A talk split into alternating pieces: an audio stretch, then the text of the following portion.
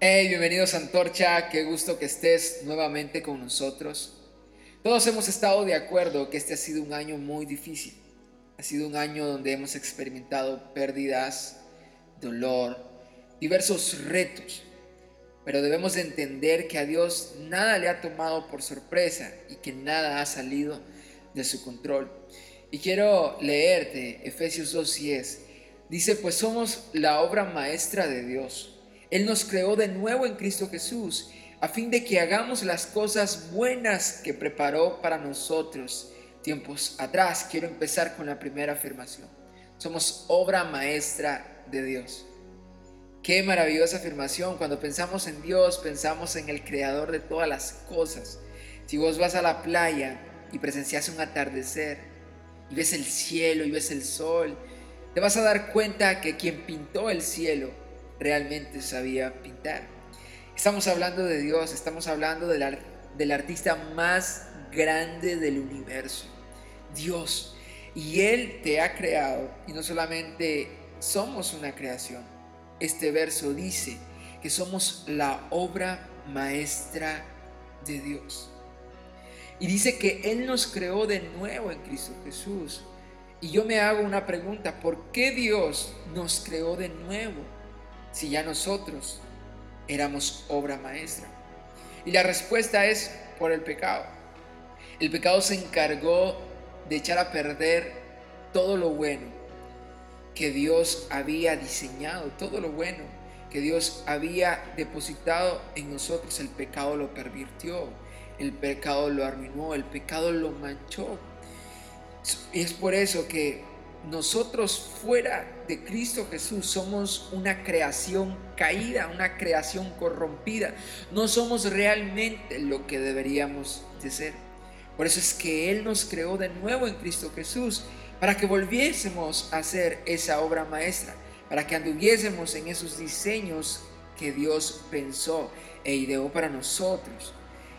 Así que querido amigo, si tú no eres una persona si tú que me estás escuchando no eres una persona que está en Cristo Jesús, eres una persona que no está caminando, que no está transitando esta vida en ese diseño maestro que Dios ideó. Pero si tú eres un creyente, si tú has dado tu vida a Jesús, tú eres una obra maestra por causa de la redención de Cristo Jesús.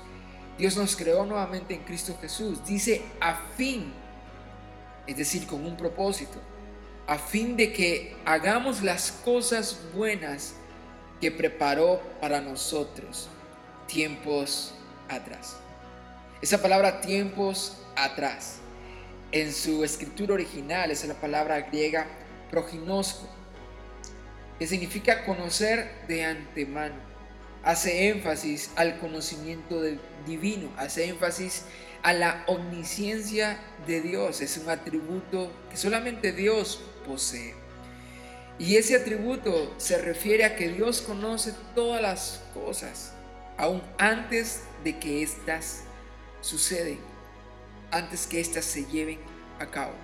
Y la escritura dice que fuiste creado de nuevo en Cristo Jesús a fin de que realices buenas obras que Él preparó de antemano. Lo que yo quiero decirte con esto es que Dios ya sabía que íbamos a vivir en este tiempo.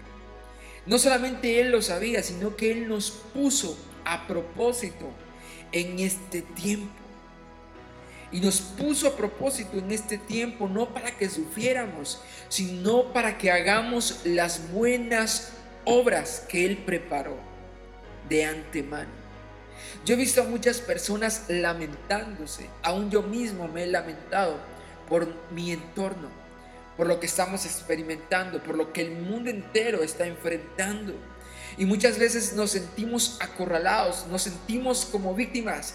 Pero este pasaje, este, esta escritura nos, nos da una luz, nos da una salida y nos dice que no somos víctimas, que estamos viviendo en este tiempo intencionalmente por Dios, pero no para ser una víctima del sistema, no para ser una víctima de nuestro entorno, sino para traer a este mundo esperanza, sino para traer a este mundo buenas obras.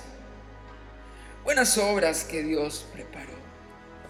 Dios le dijo a Jeremías, Jeremías 1, verso 5 dice, antes de formarte en el vientre, ya te había elegido. Antes de que nacieses, ya te había apartado y te había nombrado profeta para las naciones. Y Dios hizo lo mismo para nosotros. Antes de que nosotros naciéramos, Él ya había destinado, este texto lo dice tiempo atrás, Él ya había asignado a nosotros buenas obras. Así que, querido amigo que me estás escuchando, te invito a que te levantes, te invito a que veas dentro tuyo y arregles todo aquello que debe de ser arreglado, pero que comiences a ver los dones y talentos que Dios puso en ti y que lo, lo comiences a poner a disposición de tu entorno. El mundo no nos va a transformar a nosotros, nosotros vamos a influenciar al mundo. Y empieza con tu entorno, empieza con tu familia, empieza con tus amigos. ¿Cuáles son las buenas cosas que Dios preparó para nosotros? Yo creo que empezamos estas buenas obras predicando el Evangelio, anunciando a Jesús, anunciando su obra. Y puedes hacerlo a través de tus talentos, puedes hacerlo a través del arte que Dios puso en ti, a través de toda la creatividad que Dios dispuso dentro de tu interior. Pero es tiempo de dejar de verse como una víctima, dejar de ver que el, entorno nos domina a nosotros y comenzar a ver lo que Dios preparó. Dios te puso intencionalmente en este tiempo no para que fueses una víctima, sino para que proveyeras a este mundo de buenas obras. Que Dios te bendiga, te animo a que te levantes y que hagas esas buenas obras. Nos vemos en la próxima.